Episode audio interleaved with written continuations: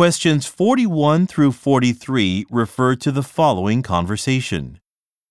Congratulations for successfully opening another exercise gym last week, Margaret. You've done a wonderful job with this location. How many branches do you own now? Thanks, Tom.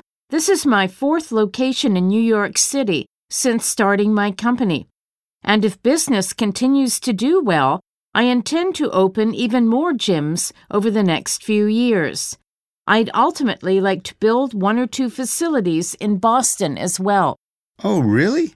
Well, if you decide to do that, let me know. I can take you to meet an excellent general contractor that I know from Boston.